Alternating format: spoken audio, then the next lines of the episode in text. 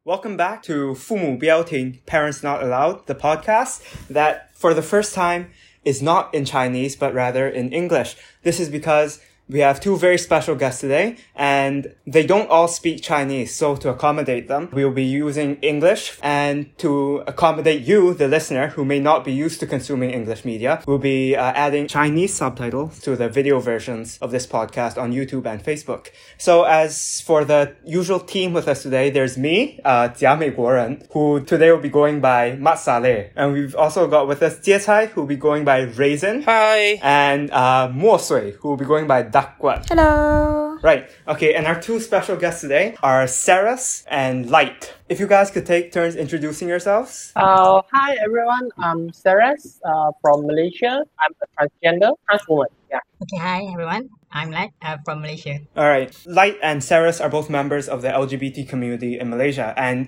to an extent, so is Raisin here, uh, who's currently in Taiwan. As you all hopefully know, it's June, and June is Pride Month. So, in conjunction with this, we're taking this episode as an opportunity to explore the LGBT community in Malaysia. So, first of all, I guess we'd like to ask you two, how do you discover that you're part of the LGBT community? End of my secondary school, when going into uni, I noticed that I somehow start to portray feminine kind of thingy. Like I start to try to keep a long hair, keep some nail, remove some uh, unnecessary hair, something like that. And I found that I enjoy being looked like a girl at that time. So at that time, I still thought that, okay, maybe I was just curious and playing around. So it, it might not be a serious thing because at that point, one of my mom's friend, which is somehow an economic pillar of our family. He went to ICU due to some illness.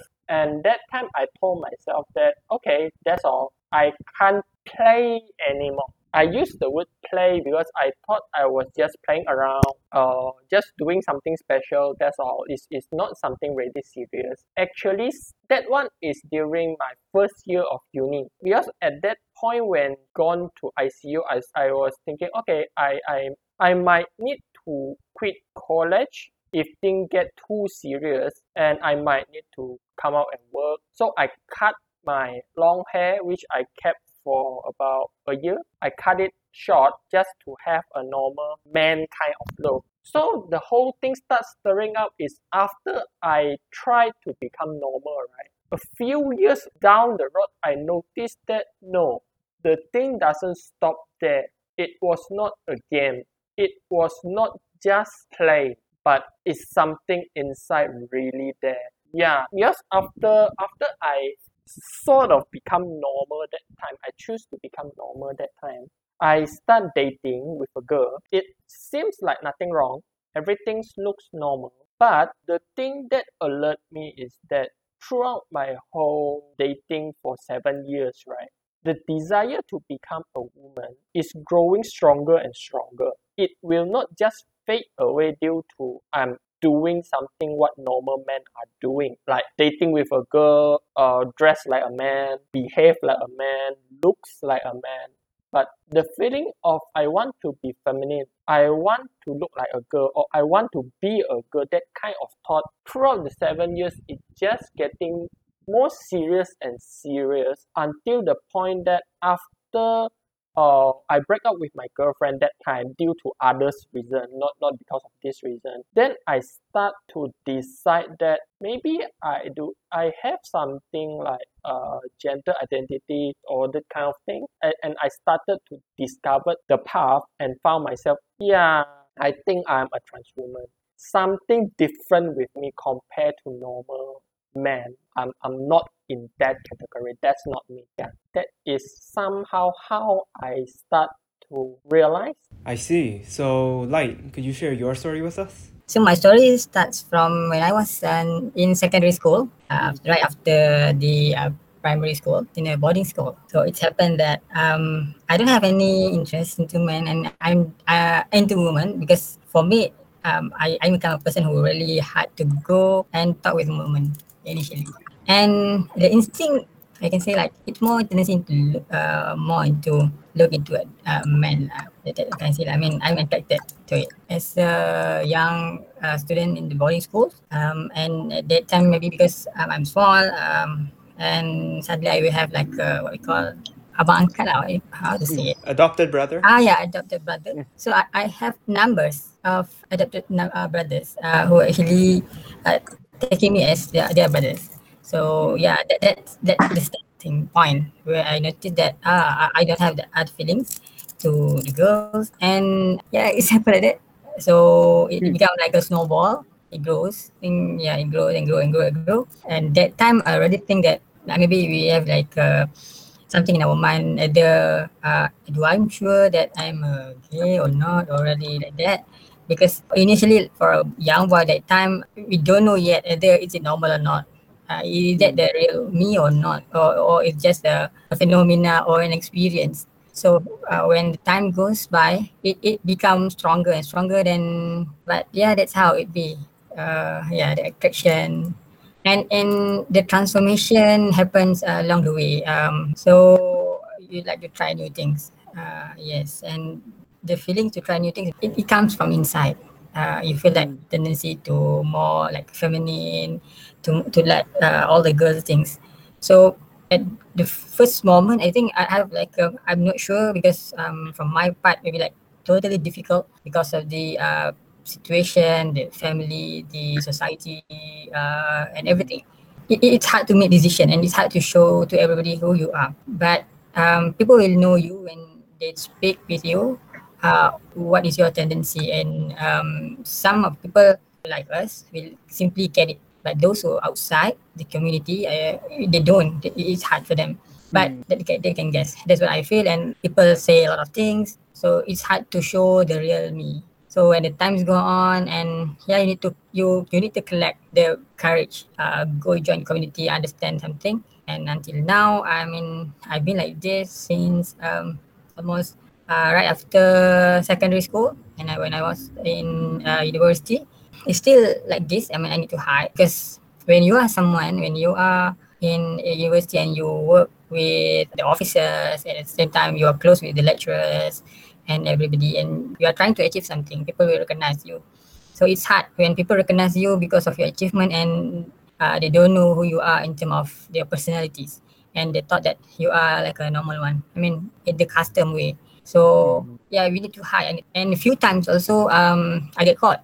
A few times I get caught and spread the news spread out and yeah, it, it, it made me feel bad. But I learned something. Um, I need to be brave. I need to be strong because at the end of the day, they are not the one who I mean bring me up. So yeah, it's not that easy lah for, for, for me to show myself outside. And times go on when the internet boom, uh, everything is there. So it's the time to learn more and to express myself. Uh, even though sometimes I need to play my role uh, really carefully because the stigma is still there. People will say something and the netizen is very harsh.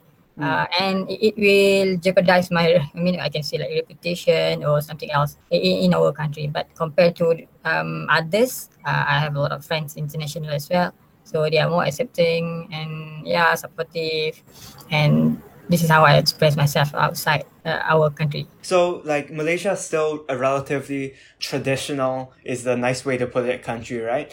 So, did you find it hard initially to, like, find out information about yourself, about being a gay man in Malaysia? So um, because I, I stay in, in in the capital, so uh, initially your curiosity is very high. Uh, when I was in university, I went to some of the website that mentioned about. I still remember the Utopia, if you remember. I mean, it's a part of it. Uh, I, I go browse it and find the community and go to um, place where uh, our community sit down together and talk about it. But that time, mostly in my i mean my race uh is not that much exposed uh still have i mean they're, they're not willing to show themselves out and yeah to talk about it so uh, most of the information is coming from outside uh, where i can get all the some of it like some places uh, they have a pamphlet about it so i keep it uh, I, I I learned from that. I see. So I suppose that uh, Light and Ceres, both as members of the LGBT community, will have like an impetus from within them to like learn about this community. But what about people that aren't part of it? Like Dakwat, you're straight girl, right? Would you say that you you're interested or that you know about or that you try to educate yourself about the LGBT community? Well, um, for one, I read a lot, so that's probably a very good way to start because once you start consuming media of all kind, not just ones that are limited to your race or your language. For example, you could read books in um, Chinese and English, and once you get exposed to a lot of content, I guess this kind of information is more easier to come across. Well, the most popular novels are mostly from um, England and US presses and they are more open towards the LGBTQ community. So sometimes they'll put in characters who are probably bisexual or like queer characters. So that's a very good way to start for people who are straight like me to understand about the community more because um, it's often the case where your country doesn't really accept it and you would need to find information from, from somewhere else. So like um like Light said, he found his information on the internet. So it's just a very good way to start for straight people to try to understand this community and not just like go on with what the society thinks of them. We should have an idea of our own about how they really are and get exposed to more content. But actually, by uh touching on this point, I actually would like to ask Sarah lah, like how do you think like the trans community is like represented in the media? Like, cause like what Dakwat said was just like media, ma, books, uh, movies, and all those kind. Cause like from what I know, uh, like the trans community is not that that much represented in this kind of media. Like, how do you think? Like, because like feel uh, feeling that you're actually a trans woman, was it hard for you? Uh? Was it like, could you find anything like, at, at least like what like say he could find some info, uh, can find some community, uh, how, how about a trans? Yeah, someone did ask me this question and I find it interesting is that like gay, right? Uh, we have a gay community, less we have a less community. But somehow for trans, right? I don't know, maybe I didn't go and discover, we don't really have uh, much community. Maybe we have some like Justice for Sister in Malaysia who fight the rights for the trans woman or we have some organization which are fighting some rights, but a committee for information exchange, I didn't get touch with it much. For me myself, I get information from the internet and from some of the LGBT community in Malaysia to know more about uh, what trans like, uh, how trans be, and, and get some information about uh, where to check with uh, doctors if I need.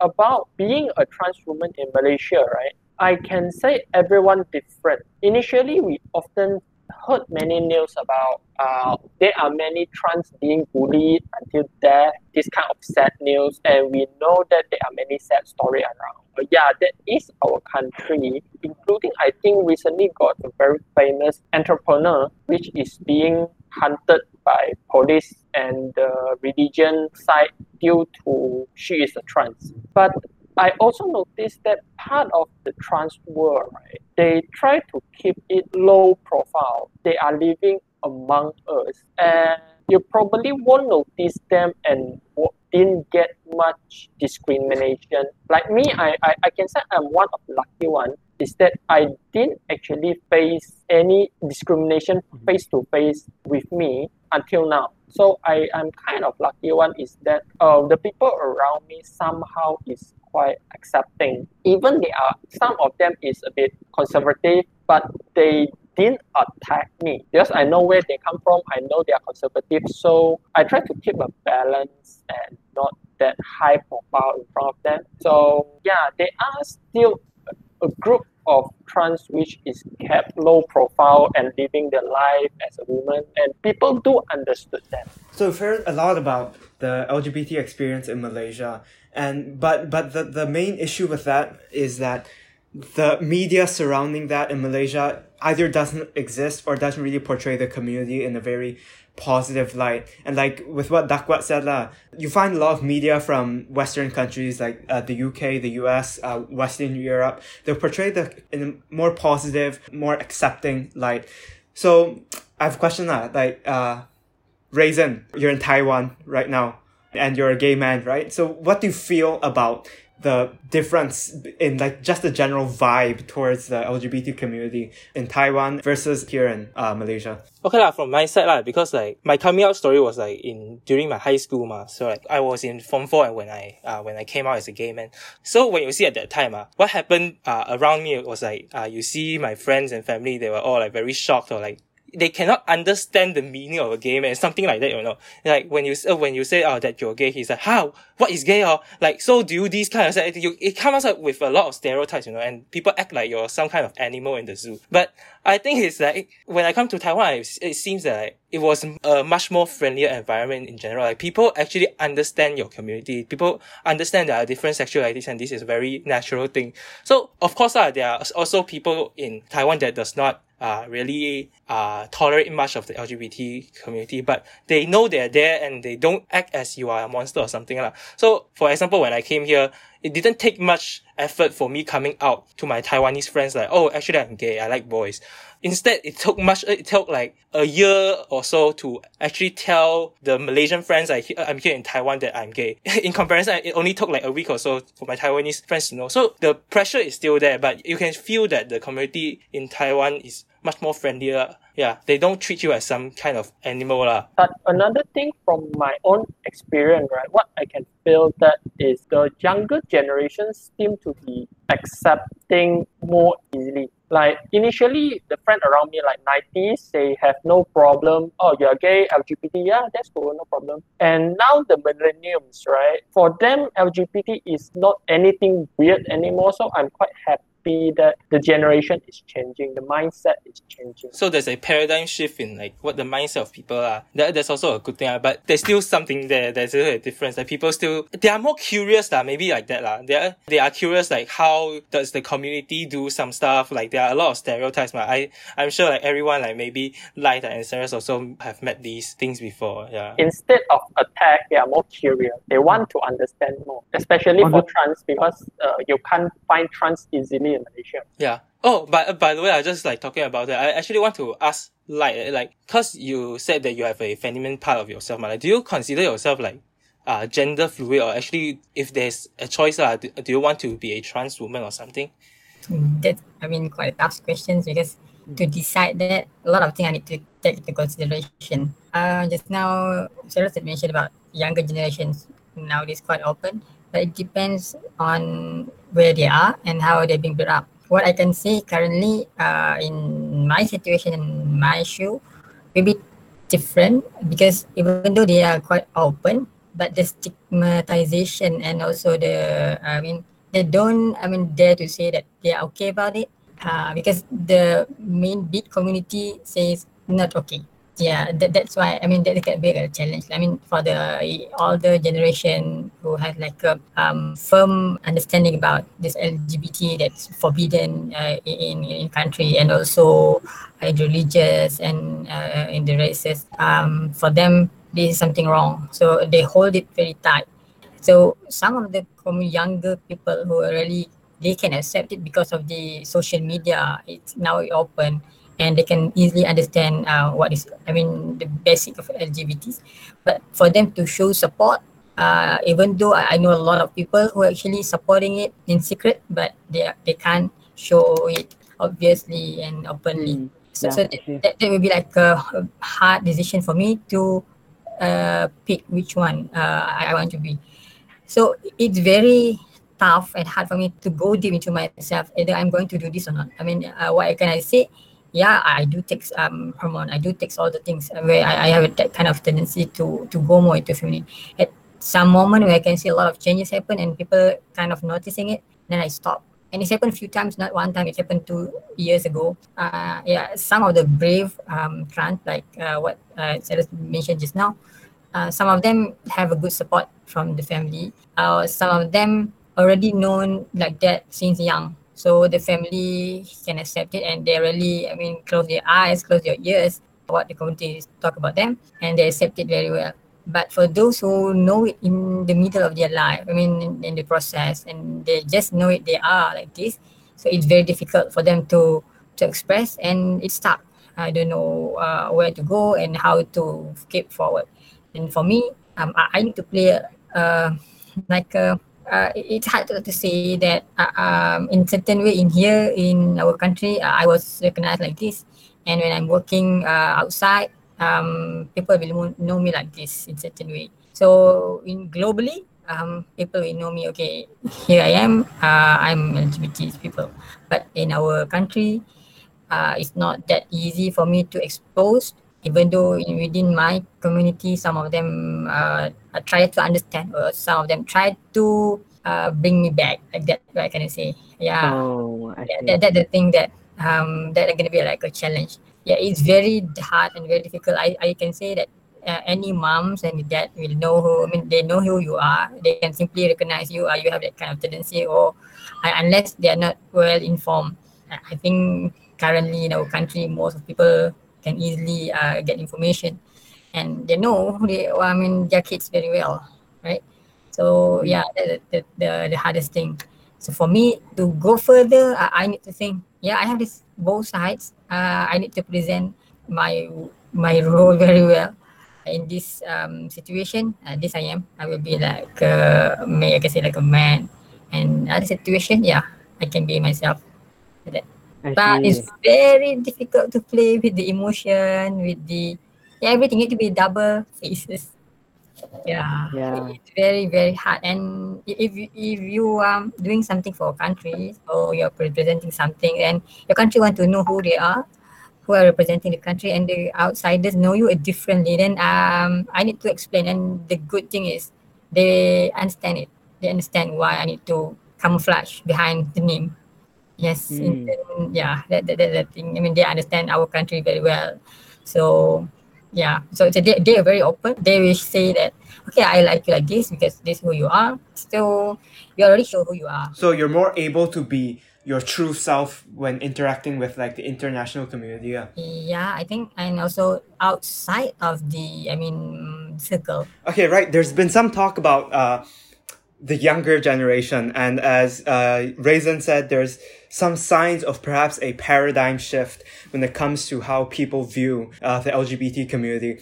So I think it's more than fitting to ask the youngest person here, Dakwat, who's uh, 17 and in school right now, about like how the people she knows feel about the LGBT community. So my school is less conservative place. So my friends, let's say my generation, my younger generation, they don't feel that much stigma towards the LGBTQ community. This is what I would say on the behalf of my generation. Cause um, one of my best friends, I would say that my friends and also people who are not close with us also accepts the fact that he is gay. Yeah, he's gay, and then he's quite open about it. So if like someone asks him, he would say, but he wouldn't necessarily go tell uh, everyone that oh I'm gay, something like that. But he's not shy to say about it. So I would say even people who do not know us and like meet us for the first time and understand throughout our interactions that he's gay, they don't put their surprise on their face or ask very blatant questions like, huh, what is gay or no, no, there's no such thing anymore. They're more like, oh, and maybe if they really have some questions, they would ask in private and not directly to their face. So I would say um, it's also probably because of how we were raised, like trying not to pre- breach other people's privacy. But there's also a kind of understanding that passes between us that um, LGBTQ is not a disease. It's not something that's weird. It's there, but people before us chose not to acknowledge this fact.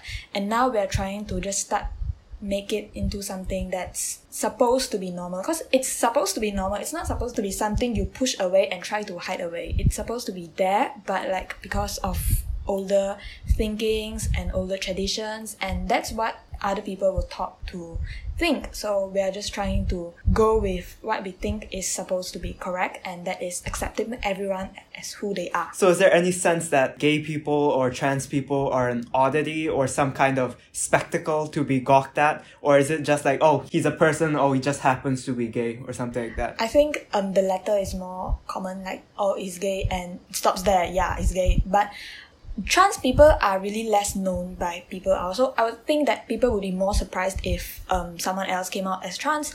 But for gay people and lesbian people and probably bisexual too, they are more tolerant and more knowledgeable about what they really are. So I think the biggest effort people should do, especially like our generation should do, is to understand know about this trans community because it's not very represented well. So we have some more insight into how the the younger generation feels about about this issue. So like hearing all that, uh, Sarah and how do you feel about the future of the LGBT community in Malaysia? If we are talking about the younger generation, the kind of acceptance is going wider. Actually, by right, it should be brighter, slightly brighter. I mean, in a society point of view, but due to the culture of Malaysia, which Islamic is still a main thing in our country. So I don't think it's that bright. Uh, it's somehow still hanging there, hold on there. I can't say it, it will be bright and it, it do need effort. Maybe we might have some big change 10 years later or 20 years later. Then we might see something in our country. I mean, among the, the overall, the whole country uh, and the government and the, the law enforcement kind of thing. Like, like what I say, yes, since the younger generation, the acceptance level is getting higher and slightly more open-minded, right? So I mean, I what I can foresee is let's say 20 years later down the road, the older generation fade away and replaced by a younger generation. So the whole atmosphere in the society will be slightly brighter. Um yeah. Um I do have like a same view, but it's not 20 years later, it will be more than that, I think. yes, it depends who you are, where you are. Because uh, maybe you guys have, because we are in a different community. So even for me to show up and I have a boyfriend also, that's hard. It, it will take a long time. Even um, in, in our community, it will be totally slightly different because I mean, with all the scandals and all the issues that have been created by all those trans people, uh, it makes that um, um, recognized and people know about it. Uh, and it been can, can be traced easily. And uh, trans have a big community actually. They have a group in my community. So yeah, but for those who are gay and bi, um, it's totally um, a different scenario you can't easily go out and say I'm gay. No, no, this is totally forbidden. I mean, if you simply go out and come out that I am gay, and you will be like uh, ostracized, punished, and yeah, I believe everybody will go and come to you, say, yeah, I need to repentance, and yeah, bring you to all the rehabilitation center to, I mean, to brainwash you, and they always thought that all these things coming from the West. and it's kind of part of the agenda. so yeah, even though there's a challenge because uh, when this feeling come from your heart and people associate it with something that kind of agenda from the West, uh, because it's a bit like a political issue that associate with it. So people uh, in this community, I think in the governments or in in the uh, society will take this issue as um, as a way to win uh, election as well. Yeah so it's very hard. Um it depends how we want the future look like. Um either we uh, i can say it, it will be bright but it will go slowly uh, and it depends how strong the pull and push factor. And with um I, i'm afraid with all the uh, rules and regulation that will be created in the future when they strengthen some of things uh, that will make the future if we stop uh, i think that what can i say? If they, they, start with the uh, kind of rules. Even though um, they are not yet 100% implemented and people take it um, mm, slightly not serious but if something big happen then they will so yeah within this community i think um, because uh, people will look at it with a religious view a political view and um, not as a human being. So we, it will be different. Maybe Malaysia, the LGBT community will be different. Um, it, it will maybe, uh, and when we have the government who really cares about it, not punishing it. Yeah, I understand. All right. And then Raisin, are, are your views on the future similar? Mostly lah, because like yeah, just like what what like just said, ma, it's still a big tug of war, ma. Like people need to stop viewing like the LGBT uh issues like gender identity issues as some kind of like smoke bomb for like political or religious agenda. It's like it's really we are just human and love is love. That's that's what it is in the end of the day, right? It's a very personal thing to like ask who you really are, like who who do you like who do you address yourself as, like who do you like like it's a very personal thing. So like now what what currently is in the country like is still a tug of war, ma, tug of war between like the right wings constantly like alienizing this community. Like and one part uh, we're still making some progress, baby steps lah. But I think it's in the right direction and we just need a little bit more push lah.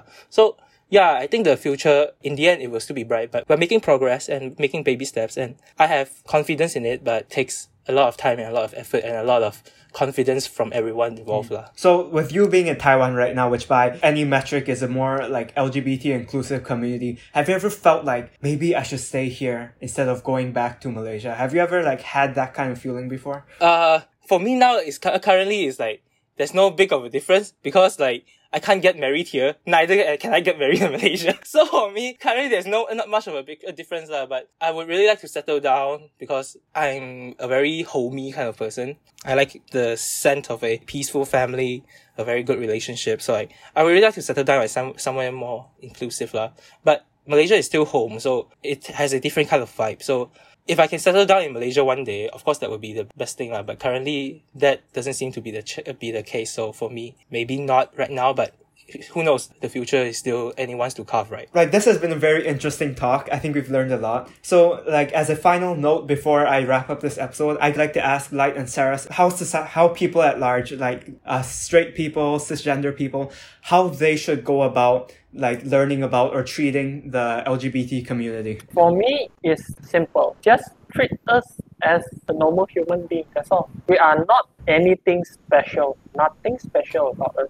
It's just coincidentally, our appearance is a bit different, or our love interest is different from the majority. But overall, uh, we still are human. So how you treat your friends, how you treat others humans, it was basically the same. This is also one of the reasons that I purposely become a little bit high profile in my life. I, I can't say really high profile, but like in my Facebook, even I get hormone replacement therapy, I do share out oh, because in my community, I, I mean Chinese community, right? I, I can do that. I still able to do that in Malaysia. I don't have much religious issue. So I just want to let people know, yeah, I'm trans. So what? You check my Facebook, you just see it's just a normal life of daily person nothing different. So we are also human. We are just a normal human. What you do, what we do. Yeah, that, this is the advice that I would try to give all other person that just don't treat us like alien. Yeah, we are just a normal human being trying to live our daily life. That's all. Uh, yeah, I think that is a good point from Ceres. Um, about accepting diversities in the as humanity, right? I mean, we can accept diversity in a lot of things, in political views, in knowledge, so I think we should be more open uh, and, treat us like a human. And if you guys find out people like us uh, and don't treat them like they are a criminal. So yeah, you need to understand and empathize. Uh, I don't know how to say, but it, it will be hard. Uh, you need to know the, the rule. Uh, maybe some of them really I can say because that one is my experience. They are very I mean and they hold their straightness very very hard. And those who are not with them is considered um, something really wrong. So everything is wrong if not with them. So in this community it is how it is. So yeah treat us like a human and help us I mean in terms of um, achievement. That's an important thing. At the end of the day everybody want to contribute to the community. Nobody want to destroy. Nobody want to make everything bad. So we want to live happily at the end of the day. So yeah. Don't treat us like uh, the criminals. Yeah. Maybe i add on a little bit on top of that is that maybe if you are a person that you you you disagree with lgbt right nothing wrong with that just a personal pure personal opinion or mindset nothing wrong with that but what you can do is just leave us alone. That's all. Yeah, thank you. That's a powerful note to end on. All right. I think, I hope you all agree that this was a very interesting, insightful episode. I'd like to once again thank our two guests, Ceres and Light. I really hope that uh, you, the audience, have enjoyed and at least learned something from this episode. Um, that's all we have to say for tonight. Goodbye.